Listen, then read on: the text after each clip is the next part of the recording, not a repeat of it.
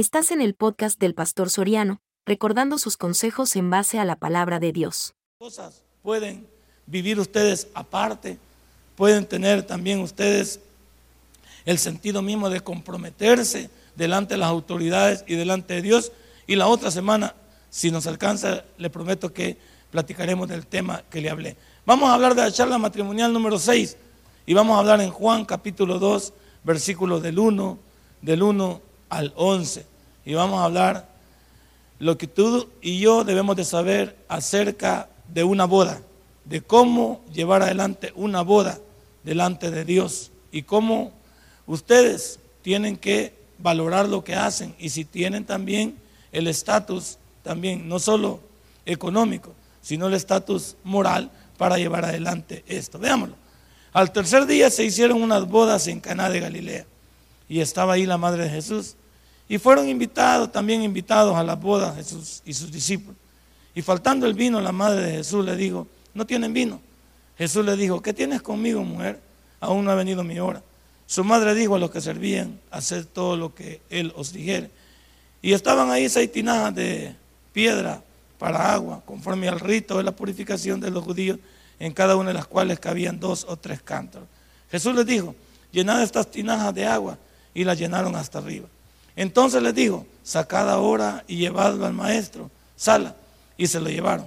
Cuando el maestro Sala probó el agua hecha vino, sin saber él de dónde era, aunque lo sabían los sirvientes que habían sacado el agua, llamó a la esposa y le dijo, todo hombre sirve primero el buen vino, y cuando ya ha bebido mucho, entonces el inferior, mas tú has reservado el buen vino hasta ahora. Este principio de señales hizo Jesús en Caná de Galilea y manifestó su gloria y sus discípulos creyeron en el Padre. Y buen Dios, no vamos a hablar de escatología ni de doctrina ni de principios esta noche. Vamos a hablar de la familia. Y vamos a, a ubicarnos en esta boda y a sacar, Señor, el provecho de cada uno de aquellos que en su momento deciden unir sus vidas y que tú los bendigas. Pero también pensar en todo lo que involucra la planificación y en todo lo que cada uno de nosotros necesitamos tener para afrontar la vida juntos. En el nombre de Cristo Jesús obrado. Amén y amén. Una de las cosas que esta noche también, y por eso cuando revisé el tema sentí que este no podía ser un tema que podía seguir después de la de, los anticonceptivos y, y, lo que es la planificación familiar, porque todavía las personas no estaban casadas. Entonces aquí sí lo vamos a tomar. Algunos de nosotros que ya pasamos por, por la etapa de la planificación, en cuanto en el sentido de decir, yo quiero casarme con X o Y persona, en este caso el hombre dice, yo me quiero casar con fulana. Yo ya decidí, ya Dios nos dio, ya nos permitió, ya estoy convencido que yo puedo llevar adelante y casarme con fulana de tal. Aunque las mujeres hoy también planifican, planifican el sentido de la boda, también ellas dicen, también si se, cuándo se quieren casar y cuándo no se quieren casar, no era como antes, que uno de hombre pues eh, estipulaba las fechas y, y, la mujer pues le seguía, como dicen, la corriente a uno y también eh, de alguna manera pues eh, estaba normalmente de acuerdo. Entonces, yo lo que necesito en esta noche es que usted entienda que todo debe estar planificado y respaldado, organizado delante de Dios para que las cosas no se hagan ni deprisa, no se hagan a la carrera, ni se hagan improvisadamente. Algunos de ustedes que no están casados aquí, que son solteros, o algunos también que quieren volver a rehacer su vida, deben de entender que cuando uno quiere unirse en matrimonio con una persona, lo ideal sería vivir aparte de los padres. Eso sería lo ideal. Voy a comenzar por ahí. El que quiere casarse, casa quiere. Lo ideal sería que las personas, en este caso los solteros, que deseen llevar adelante una vida, deberían de hacerlo aparte de sus padres. La Biblia dice que el hombre dejará a su padre y a su madre y se unirá a su mujer y serán una sola. Entonces la Biblia apoya. Por eso es importante, y esto lo quiero decir aquí, que cuando las personas decidimos separarnos, abandonar la soltería y querer eh, hacer una vida nueva, significa que yo soy responsable de la nueva relación. Porque si yo me quiero casar, pero no tengo dónde llevar a la esposa, explíqueme eso usted. Y voy a ir más largo, porque aquí lo he escrito que yo. No es lo mismo vivir bajo las reglas de alguien que vivir bajo mis propias reglas. Cuando usted vive con sus suegros o vive con personas que no son parte integral de su familia, nueva familia que usted ha hecho, uno de los dos va a sentirse incómodo. Si yo llevo a mi esposa a mi casa, significa que mi esposa se va a sentir incómoda en la casa. ¿Por qué? Porque no toma ella las decisiones. Porque hay cosas que no se, que no se pueden hacer porque la casa no es nuestra, es de, nuestro, es de su suegra. ¿Sí? Es de su suegro. Entonces, comienzan un poquito las cosas también, incluso a la hora de discutir. Hay más gente que está pendiente de lo que estamos haciendo. A la hora de la alimentación, también nos vemos involucrados que algunas veces no pudimos cubrir todas las necesidades y nos da pena y alguien se está dando cuenta que no estamos cumpliendo con todos los deberes. Una de las cosas que es responsabilidad cuando nosotros nos casamos es que lo ideal es mejor que nosotros vivamos aparte. Es mejor tener el control que otros tengan el control. Ahora yo voy a decir, pues si no es malo algunas veces vivir con los padres de, cualquiera de los dos, si nos vamos a ahorrar y si, y si, y si vamos, y si vamos a, a salir adelante. Pero piénselo, no es lo ideal. Lo ideal sería vivir aparte. Lo ideal sería que usted fuera responsable de su nueva vida. Lo ideal sería que usted pudiera en realidad tener el lugar donde llevar a su nueva familia. Y hoy en día, hoy en día, estas cosas también se están perdiendo. Hoy en día está, está, de moda también que decir, no vénganse para la casa, no vénganse aquí, no le pasa falta nada. Sí, pero no se olvide que eso es al principio. Y cuando uno de los dos comienza a no verse bien delante de la familia donde está, entonces comienzan los problemas y uno comienza a sentirse incómodo. Otra de las cosas que también me, interesa a mí poder tratar es que cuando ya está la fecha fijada para una boda, las personas involucradas deberían de sentarse y poder charlar de una manera respetuosa, pero también muy, como le dijera, respetuosa, pero ¿cómo se le llama? Sincera, muy sincera, hablar acerca de su pasado. Porque fíjese usted, hay cosas que pueden haber pasado en su vida que tal vez los cónyuges no conozcan y que de repente cuando usted ya esté casada lo pueda saber por terceras personas. Cualquier tipo de cosas que haya, que haya habido en su vida. Lo mejor en una relación, cuando usted la va a fundamentar, y ya, digo, cuando ya está fijada la fecha, no cuando andamos de novios. Porque cuando andamos de novios podemos decir un montón de cosas y entonces hasta nos podemos tomar ventaja. Hablo cuando ya la fecha está fijada y entonces decimos, él va a ser mi, esposo de un sol, va a ser mi esposo. Nos vamos a sentar y nos vamos a comunicar cada una de las cosas que han pasado por mi vida para que él no lo tenga que saber por otros y después se vayan a molestar y vayan a decir, ¿por qué me lo escondiste? ¿Por qué no me lo dijiste? ¿Por qué no me lo informaste? ¿Por qué esperaste que alguien me lo dijera? Entonces, debe de haber un informe cordial y muy sincero sobre el pasado de cada uno de los contrayentes para que las cosas que les puedan estorbar hoy no puedan afectarles en el futuro. Ahora, por supuesto que van a haber cosas y situaciones como violaciones, por ejemplo. Esas cosas algunas veces no se deben de no se deben de compartir, pues porque ¿en qué, ¿en qué nos van a ayudar? ¿En qué nos van a ayudar si, si han habido situaciones como estas, abusos, que muchas veces pues, pueden ser incomprendidos? Si, si se cree que hay mucha confianza y se cree que las personas de veras, de veras, estamos llamados en Dios, pues se pueden compartir. Pero algunas veces hay, cosas como estas que la gente nos puede tomar ventaja, que la gente puede también... Eh, como le dijera, aprovecharse de nuestra habitación. Pero si, si algo pudieran hacer, es mejor decir, a mí tengo esto, esto y esto. Si tú algún día lo sabes, ya los has sabido por mí. Yo escuchaba cierta ocasión decir que una mamá, una mamá, había ido a poner en mala a su hija con su futuro esposo, a contarle todo lo que esta muchacha había tenido, que había tenido tantos hombres en su vida y que con ellos tal y tal cosa. Pero fue algo muy bonito, ¿por qué? Porque cuando la mamá llegó a malinformar a su hija delante de su futuro esposo, el esposo le dijo estas palabras. Ella ya me lo informó, ya me dijo todo lo que ha pasado en su vida. Pero una de las cosas que me extraña, le dijo él a, su, futura suegra, es que la propia mamá de mi futura esposa haya querido estropearla antes de su matrimonio.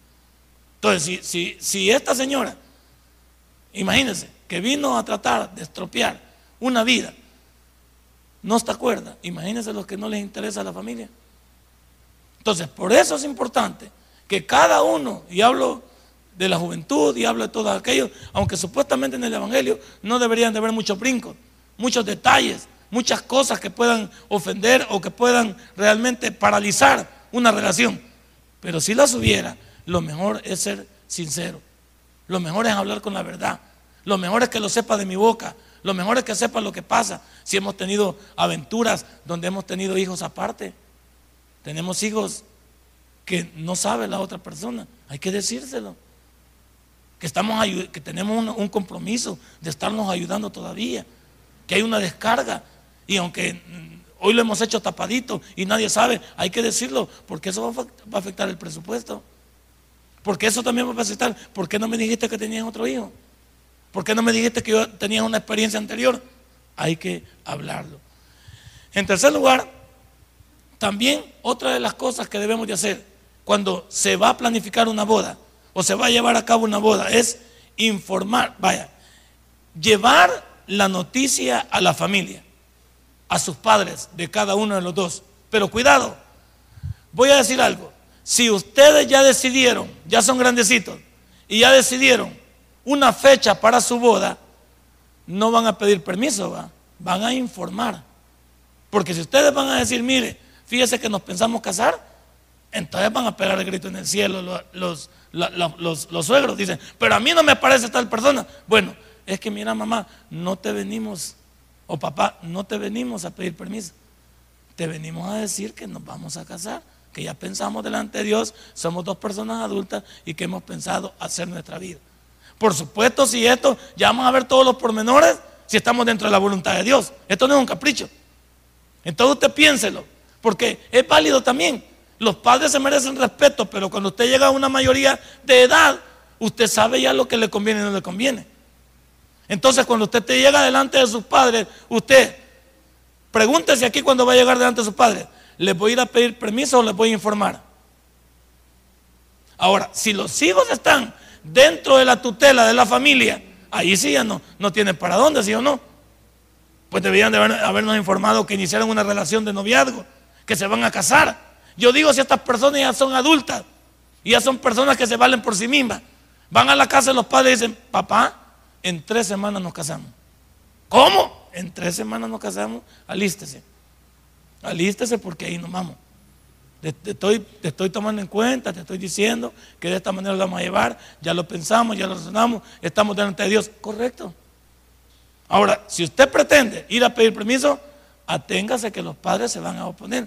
Porque tienen que, tienen que saber si usted está seguro de lo que va a hacer o usted está titubeante de lo que va a hacer. No es lo mismo estar seguro que no saber si voy a llevar a cabo lo que pretendo hacer. Así es que los padres también debemos de estar en estos acuerdos. Debemos de estar en esto entendido. Si nuestros hijos están dentro de la tutela nuestra, nosotros estamos en conocimiento de los noviazgos. Estamos en conocimiento de las relaciones. Pero hay hijos que ya trabajan, están, pues sí, dentro del hogar y ya son adultos. Entonces, si van a tomar una decisión pues pueden tomarla, pues son totalmente adultos. Pueden llevarla a cabo. Y si están dentro de la voluntad de Dios, pueden llevarla a cabo. Y nosotros nada más tenemos que sujetarnos como padres y apoyar. y apoyar esa relación, aunque a muchos nos cuesta. Nos cuesta, es, lógico. El padre, la madre, siempre va a poner el grito en el cielo, ¿sí o no? Y especialmente con la chica. Con el varón casi no se ha fijado, pero con la chica sí. Bueno, preparémonos entonces los que no hemos recibido ese trago amargo todavía. Número cuatro. El que ya se casó por la iglesia no se puede volver a casar por ella. Los que ya se casaron una vez por la iglesia y están divorciados, están viudos o lo que sea, ya no se pueden tener el tarán tan tan aquí y salir, venir de blanco, ella o él. Ella o él se perjudican mutuamente. Si uno de los dos ya se casó o los dos ya se casaron, ya no se pueden volver a casar por la iglesia. Podemos hacer una recepción aparte, donde podemos orar por esa nueva familia y podemos desearle lo mejor. Pero ustedes, incluso, habría que ver si el matrimonio civil como está todavía, que ya lo voy a tocar, ya lo voy a tocar, porque es importante eso también. Entonces, habría que usted, si, si ya se divorció, si ya usted envidó, por supuesto que tiene los papeles necesarios para demostrar que usted está en totalmente en soltería, pero que se casó una vez, ya no se puede volver a casar por la iglesia. No puede venir a decirme aquí, pastor, no puede casar. Le pregunto, ¿es por primera vez o es reincidente? Oye, ¿verdad? ¿O es reincidente? Y usted me dice, ya me casé una vez. Ah, pues no, hermano. Lo que podemos hacer es orar por usted, llevar una actividad aparte y que usted lo pueda casar el hermano Cashball totalmente de acuerdo, su relación civil tiene que ser armada con él, pero ya no por la iglesia, porque por la iglesia ya vino una vez y no puede venir dos veces. ¿Estamos bien? Así es que todos eso hay que irlo pensando. Y hay veces acusan a los pastores. Eh, algunos dicen, no, es que el pastor es muy, es muy este, biónico, es muy eh, cerrado. No, es que la Biblia sí lo dice. El que ya se casó una vez, ya no se puede volver a casar por la iglesia dos veces ya no lo puede volver a hacer. Sí, sí puede tener una actividad de segunda nupcias, pero ya no delante de Dios. Número 5. Ahora, la persona con la que usted se va a casar, hembra o varón, tiene que ser un nacido de nuevo. Tiene que ser un cristiano. Yo tengo ciertos problemas con personas que me están diciendo, es que, es que ella dice que se va a ser cristiano. No, ya es cristiano. Con que, con que siendo así no sabemos si, si están haciendo el mate. Porque uno pueden venir creyendo, puede decir, yo voy a la iglesia y, me lo voy a hacer solapado por ahí y, y, me caso con ella y después me la llevo y ya no la traigo nunca más. La pregunta del millón es, ¿la persona que anda contigo es nacida de nuevo? Tú lo sabes. ¿Es cristiano, cristiana él? Ayer vi la película eh, ¿cómo se llama? El poder de la cruz. Tú me la diste, me la diste, la vi ayer. Y es cierto, anda un señor con una cruz y se le acerca a un pastor y le dice, ¿es usted, ¿es usted creyente en Cristo? Y le dice el pastor, yo soy pastor. No te pregunté si eres pastor, te pregunté si eres creyente en Cristo. ¿Ah? Porque yo puedo decir soy pastor, pero no soy creyente en Cristo. Usted puede decir que es cristiano, pero no ha nacido de nuevo. No, no estoy preguntando. Eh, yo voy a la iglesia. Usted, ¿Es usted cristiano? Si voy al tabernáculo Mario, no le he preguntado eso. Le he preguntado si es cristiano. No, es que mire, yo leo la Biblia. Es cristiano, le hemos preguntado. Es seguidor de Cristo. En todas las señoritas que están aquí. Y a los caballeritos que están aquí. A los viudos que están aquí. A las, a las ¿cómo se llama? A las divorciadas que están aquí. A las eh, segundas nupcias que pueden estar aquí y quieren hacer su vida. La pregunta del millón es, ¿él o ella es nacida de nuevo? No nos estamos dando garabato con esto. No, no estemos jugando a que eh, yo creo que él no. Él realmente es nacido de nuevo. Ella realmente es creyente. Porque se debe notar. Y, aquí, por ejemplo, hay veces uno de pastor que los aprende a conocer a, ustedes aquí desde arriba. Hay veces uno se queda pensando, ¿será ella creyente? Aquí yo me echo mis líneas, pa. Cuando yo la veo, ¿será ella creyente? Se me, se me brinca, como usted dice a mí, ¿será él pastor? Tiene toda la razón del mundo. Y, yo lo veo a él también y digo, se la era hermano también. Es que le veo como que no es hermano, o sea. Eso, esa es mi apreciación. Pero no me voy a ir más allá. ustedes que tienen una relación junta, ¿es creyente o es creyente ella o él? Y si no es creyente, la Biblia dice, no os unáis en yugo desigual con los incrédulos. No puedo yo armar una relación, especialmente cuando ya yo quiero casarme con alguien y no sé si él es nacido de nuevo o ella es nacida de nuevo. Eso va a dar, eso va a dar una vida de destrozos.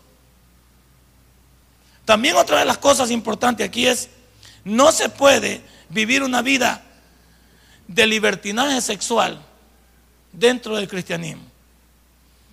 Yo voy a decir algo, si las personas ya pensaron en tener una relación sexual, ¿por qué no se casan pues?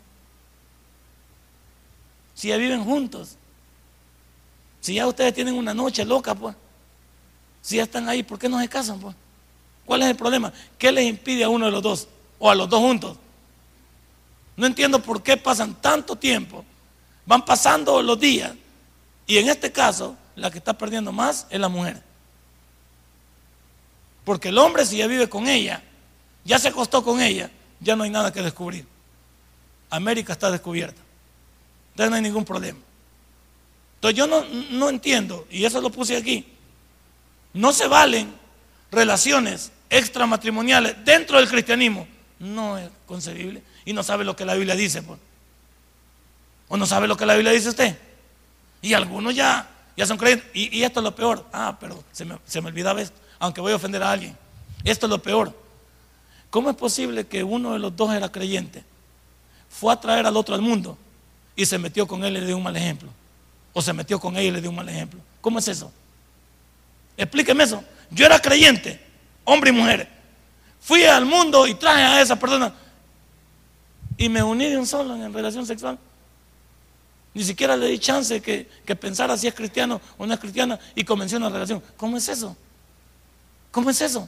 Y no conocíamos a Dios, pues la otra persona tal vez esté un poquito, tal vez esté un poquito sana en esa relación. Porque ella no sabía que usted era creyente. Entonces no puede ir al mundo usted. Trae al mundo a la persona y la trae a la iglesia y se empata con ella de un solo. No, hombre. No, usted no sabe cómo se llama. Usted no sabe cómo se llama. Si se llama cristiana, se dudó allí. O si se llama cristiano, se dudó allí. ¿Por qué? Porque teníamos que verle a dar un ejemplo. Ok, ¿usted quiere algo conmigo? Entonces respetemos a mi Señor primero. Hagamos todo correcto. No puedo acostarme con usted porque yo necesito salir bien. Máxime si ya tiene una experiencia. Pues. Si usted es un, voy a hablar en términos, en términos no despectivos, voy a hablar en términos de edad. Si usted es una vieja o un viejo en el Evangelio y ya tuvo una experiencia, ¿qué caso no sabe lo que va a pasar? ¿Verdad que sí? Si ya tuvimos una experiencia, cualquiera de los dos, ya no descubrimos nada. Entonces deberíamos de, haber hecho las cosas mejores hoy en día. Ahora, por supuesto, que hay unos que todavía no se han podido casar. Vinieron al Evangelio así. Estoy diciendo aquellos que vino uno primero conociendo el Evangelio a Dios y vino al Evangelio y luego ella siendo evangélica o él siendo evangélico fue al mundo y pescó y todavía se empató. Eso es lo que yo no veo claro. No veo yo con buen, con buen ejemplo. Los que ya vinieron y ya vinieron empatados y están tratando de arreglar su vida, bingo, está bien. Vinieron los dos juntos, ¿sí o no? Ya venían del mundo así, correcto. Pero hablo aquellos que no quieren, que no quieren entender que delante de Dios no podemos estar sucios. Porque usted incluso no le está dando validez a sus hijos. Sus hijos saben que usted no está casado. Sus hijos saben que, que esa relación no está bien. Ahora no dicen nada, pero un día lo van a decir. Pasemos de eso de ese trago amargo, pasemos a otra cosa. Ahora, también no solo la persona tiene que ser cristiana nacida de nuevo, tiene que la persona haber sido bautizada. Porque si ya nació de nuevo, entonces tiene que graduarse de creyente. ¿Y la graduación del creyente cuál es? Es el bautismo. Si ya creí en Cristo, ¿qué me impide bautizarme entonces? Las personas que se van a unir en matrimonio dentro del Evangelio deben ser nacidas de nuevo y bautizadas.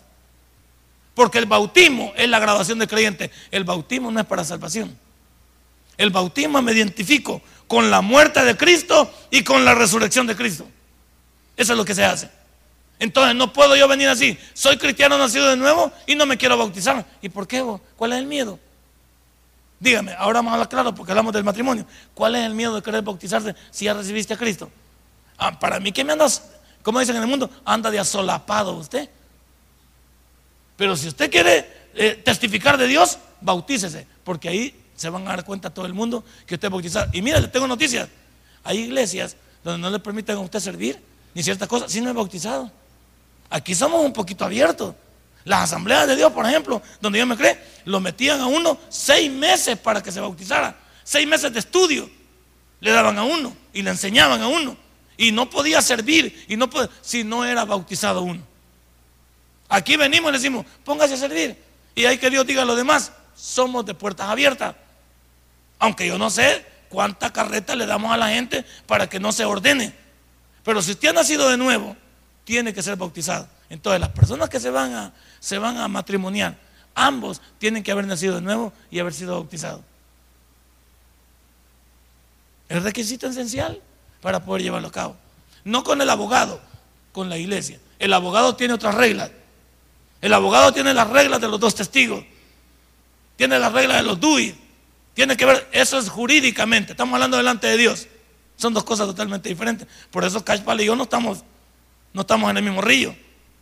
Él está en el río de la jurisprudencia, yo estoy en el río de Dios, del otro lado. Y aquí es otra cosa. Puede ser que él, ah, el otro día me está diciendo, le voy ganando. Sí, porque ahí lo de usted tiene segundas nupcias. Y las segundas nupcias no cuentan para mí. O sea, no es que me esté ganando a mí, sino que usted lleva unos puntitos ahí, gloria a Dios, pero porque usted está llevando otros que yo ya no puedo hacer nada por ellos. Otra de las cosas ¿Se ha casado por lo civil usted alguna vez? Es importante también. ¿Por qué? Porque hay que saber cómo quedó esa relación. Hay algunos que no se han divorciado todavía. ¿Cómo quedó con anterior relación? ¿Hubieron hijos en anterior relación? ¿Hay responsabilidades financieras? Hay que saberlo. ¿Hay cosas que a la nueva relación lo van a afectar? ¿Cómo está ese matrimonio civil anterior? Si es que usted se casó. ¿Cómo está? Hay que, hay que saberlo. ¿Por qué? Porque esta nueva relación no puede decir, mire, me voy a casar. Pero fíjese que yo ya me casé y, no me he divorciado. Entonces, ¿para qué viene? Tenemos que arreglar primero, jurídicamente, humanamente, cómo está usted. ¿Por qué? No le ofrezca todavía a la señora que se va a casar. Porque usted tiene freno de mano todavía. Ahora habría que ver cuánto tiempo tienen de separado. Si, si, el, si el cliente ya murió, pues ya no hay problema. Si la cliente o el cliente está vivo, ¿qué hay de responsabilidad con, con esa relación anterior? Porque esa relación anterior va a dañar a la presente relación. ¿Sí? Porque no sabemos cómo salió el lío anterior. Hay que ponerlo en perspectiva. ¿Ve por qué la familia hay que protegerla? Señores, también ustedes, los que son solteros y se encuentran con personas de estas, que ya tuvieron una primera experiencia, averigüense bien. Porque el que ya viene troteado o troteada ya no es lo mismo, pues. Y agarra un primerizo, no lo pasa llevando, pues. O agarra una primeriza. O sea, no es solo cuestión. Y usted dice, pastor, pero usted es bien bayunco. No es la verdad. Si hay uno que ya tuvo una experiencia, ya se casó, ya tuvo una experiencia primera, y viene y agarra uno que, está, que está, este, ¿cómo se llama? Tontito, tontita todavía, le va a pegar una grande banada, pues. No, hay que informarse también. Mire, fíjese que eh, él, es eh, este, divorciado y, no de una, sino como de siete. O sea, entonces, imagínate, ya tiene como siete recorridos. Entonces hay que pensar eso. Hay que pensarlo. O sea, hay, que, no, hay que averiguar. No es malo investigar sobre la vida de mi futuro esposo o esposa. Porque no sabemos qué hay detrás de eso. Porque usted nunca ha tenido un, un daño. Pero ahora que va a comenzar a amar a esta persona, va a comenzar a hacer vida con esta persona, todo lo del pasado de él o de ella le va a afectar, sí o no sí le va a afectar. Y por eso que tenemos que hablar de eso. Pero hay quien dice, no, pero no importa, yo lo quiero. Sí, sí, lo puedes querer. Pero no sabes a qué te vas a tener. ¿Cuáles son los problemas que debe de haber? Eso hay que ponerlo bien en claro. ¿Se ha casado por lo civil y él? ¿Qué necesito saber de de eso? ¿Cómo está esa relación? Si esa relación está toda correcta. Hay quien, por ejemplo, este, le engaña a los pastores, por ejemplo, dice, mire, hay pastores que no pedimos partida de, ¿cómo se llama? De, ¿Cómo se llama eso, pastor? Hermano Gashbar, acta, acta de divorcio o acta de todas esas cosas. Hay pastores que no lo pedimos. No, nos dejamos ir por la buena voluntad. Decimos, es que yo le conozco. Y, y tal vez él ya tuvo. Y lo casamos por otra vez. Y lo casamos hasta por la iglesia. Y sale que el fulano ya se casó o la fulana ya se casó. Nos metió gol. Bueno, pero ahí vamos a decir algo. Ella no me engañó a mí. O él no me engañó a mí. Engañó a Dios. O quiso engañar a Dios porque tampoco lo ha engañado. Entonces, pero los pastores, y eso es que de una vez uno actúa de buena fe. Yo, por ejemplo, aquí tengo la facilidad que, como casi los hemos ido conociendo en el camino, nunca he pedido documentos, pero debería pedir documentos. ¿Sí? Hay que hacer, como cuando usted compra un carro, ¿qué hacemos cuando compra un carro? Hay que meterle a hacer trace en la placa para ver si tiene multa, para ver si está reportado como robado. Entonces hay que meter al cliente también a, la, alcaldía, que decirle, hay que expulgarlo a ver cómo está, pues, a ver qué tiene porque no sabemos qué ha dejado, pues.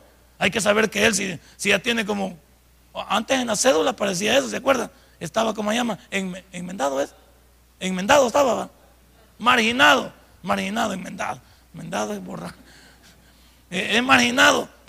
El, licenciado Caipa no dice nada aquí, o lo calladito, como que la señora lo tiene dominado. No, hombre, hable. Entonces, está marginado. Yo me acuerdo que en, las cédulas anteriores, en la parte de atrás, ahí, había una marginación, donde había una nota que solo le entendían las personas. Que decía, usted estaba demandado en la Procuraduría, por ejemplo. Estaba esa nota ahí. Y habían varias marginaciones. Hoy en el DUI hay todavía esos. Pero no se ve, ¿verdad?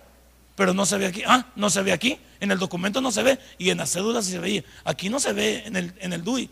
Solamente dice si usted es casado, soltero, lo que sea, pero no tiene nada. Lo que había que hacer es averiguar cómo usted es cliente. Si no está podridito. O la cliente no está podridita. Hay que averiguar. Y esto lo hablo en sentido eh, jocoso. Pero hay que averiguar con quién me va a unir, pues. Y máxime, como, y máxime, como dije yo, cuando ya hay un recorrido. ¿Sí? Tal vez la muchacha se enamora de un eh, que no necesita un esposo, sino un papá, pues se, enamora de uno de 45. Y la esposa tiene 20 pues está bien, porque el amor dice que une las edades y bla, bla, bla y todo lo que quiera. Está bien, pero hay que ver el recorrido de ese anciano, porque ya no es un joven, es un anciano. Hay que ver el recorrido de él pues, o de ella. Pues sí, porque yo no, no, no, no creo yo que nos vayamos a averiguar qué estamos haciendo. Pero yo lo quiero o yo la quiero. Está bien. Pero debemos de saber en qué lío nos estamos metiendo. Que más tarde, pues hay gente que se ha casado un montón de veces y ha mentido. Esa gente que, le da a usted el acta también de, matrimonio y nunca la van a sentar. El pastor Junior no estaba casado, pues. No hay como siete años estuvo ahí que pensaba que estaba casado y que el, abogado nunca le fue a inscribir el, el volado hasta el pisto, se llevó, pues. Y nunca lo escribió. Entonces cuando llegaron una vez a una, a una cosa que le hicieron los documentos, yo soy casado. No, le digo, usted no es casado. ¿Cómo que no? Si yo me casé. No, le digo, aquí usted, su acta de, qué? De matrimonio no está inscrita. Ay, pero el que te decía, imagínate, estaba soltero y él decía que andaba casado. Hay un montón de gente que hace eso. Agarra las cosas y nunca las va a inscribir. Entonces, ¿qué pasó? Se quedaron en el aire esa relación. Pero ahí Cashpal lleva también, ya lleva, ya lo han parentado también. Él ya ha hablado también, ya lleva habladito con él. También otra de las cosas importantes, la boda en la iglesia evangélica no debería de ser cobrada en, ningún centavo. y voy a hacer, claro aquí, porque alguna gente me critica. No se trata de que yo pueda estar casando aquí a gente que no conozco. Esto no es el tabernáculo central donde hay una gran gente que no se conoce quién es. Aquí todos nos conocemos. Entonces yo al principio estaba loco cuando recibí el título de pastor que quería casar a medio mundo, a Chinchi Talepate. Aquí yo debo de casar en esta iglesia a todos los que se congregan aquí. Y deben de tener un recorrido, pues. Hay veces vienen de emergencia. Una semana tienen y quieren casar, no está embarazada o qué, o, viene trastornada, o, o lo han sacado del psiquiátrico o qué, pues. Una semana y me critica todavía, incluso mi esposa. ¿Y por qué no lo casan? No, hombre, que no es competencia. Es, por lo menos aquí deben congregarse unos seis meses para conocerlos para ver si vienen de vienen hay algunos que vienen un domingo al mar la ¿se acuerdan aquellos que vinieron? vienen un domingo al mar la fecha de y hasta los seis meses vuelven a venir cuando es la boda No, hombre, tiene que conocer una de las personas. Ahora, cuando ya conozco a la Grey yo y alguno de ustedes se quiere casar, el pastor no debería de cobrar por la boda. Y digo porque hoy está de moda que los pastores cobran. Uno no debe de cobrar por la boda. No debe de cobrar por todo lo que hay aquí. Por eso se, recoge una ofrenda. Se recoge una ofrenda que nunca usted lo ha visto, si no, recogemos 27 pesos y el montón de invitados y ninguno de ellos da nada porque todos acabados. 27 dólares más cólera me da a mí cuando lo veo yo, ¿se acuerdan? 25 dólares. Entonces, no, es que estamos explotando a nadie. Porque algunos me dicen, es que el pastor es bien chucho, hasta en la boda, y aunque pague la balanza ahí no cae nada.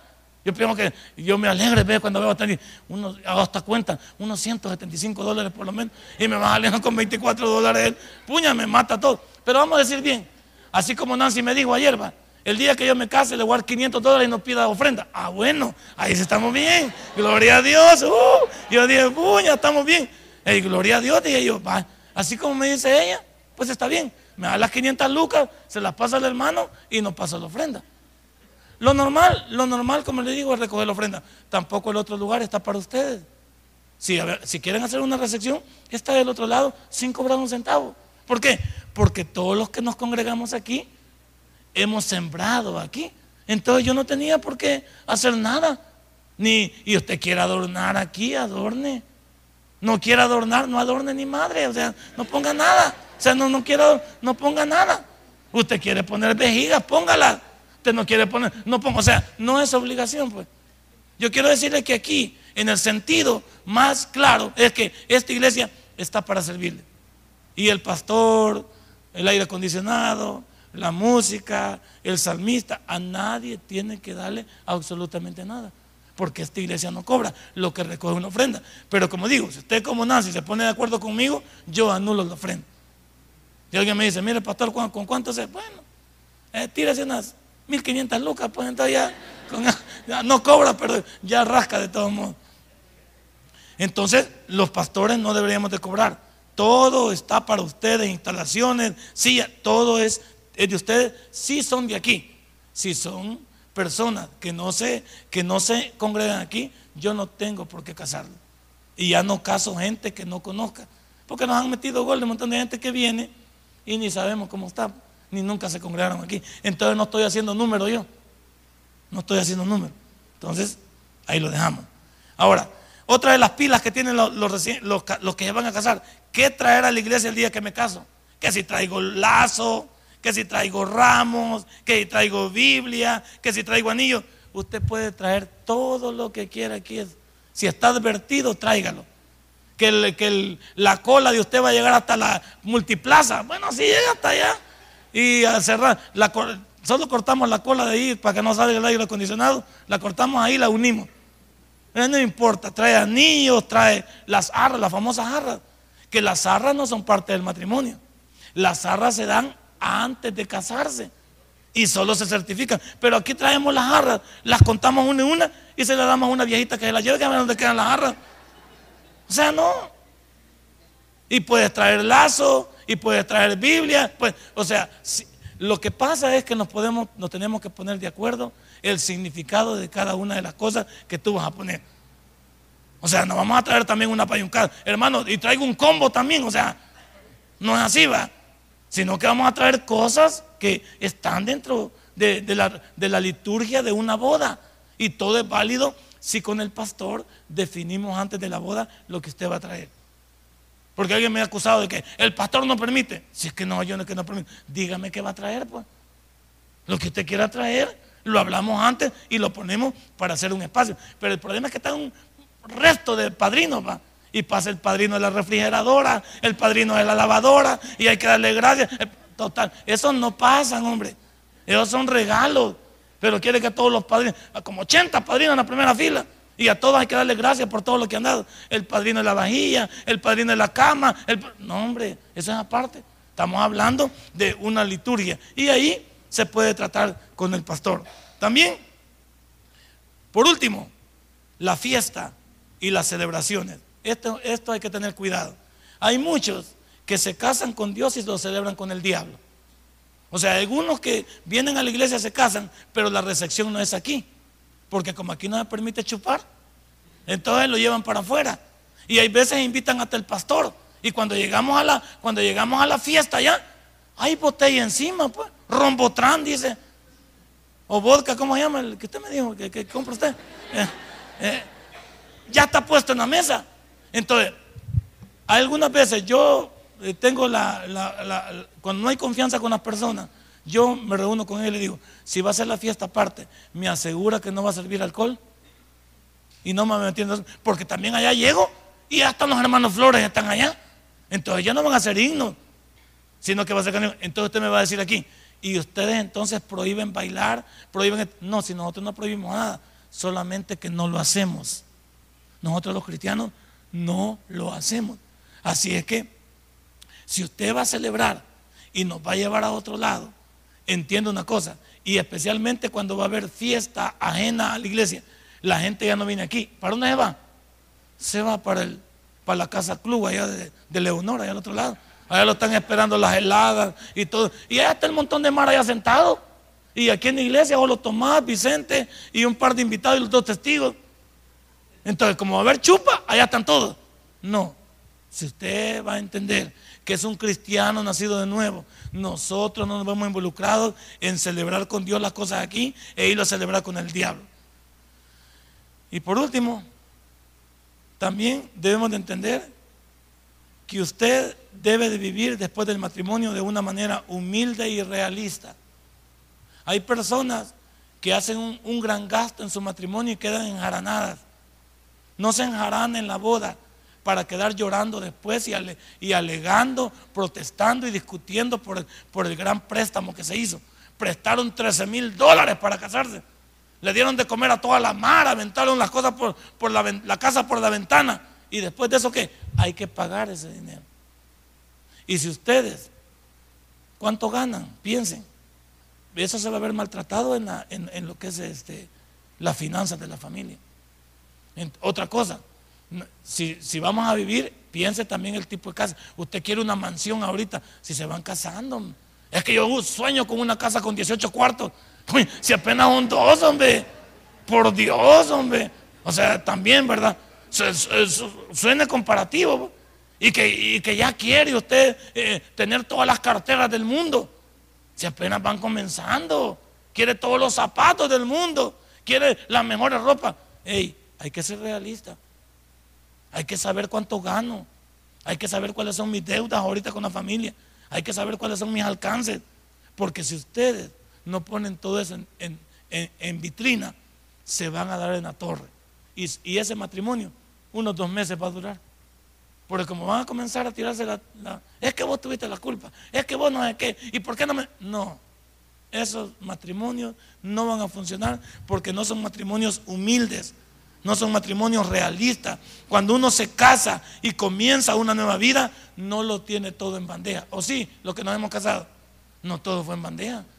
Y estos bichos que ya sueñan ahí, que yo voy a tener un BMW. ¿Y de dónde? Y ni ganan nada. ¿De dónde?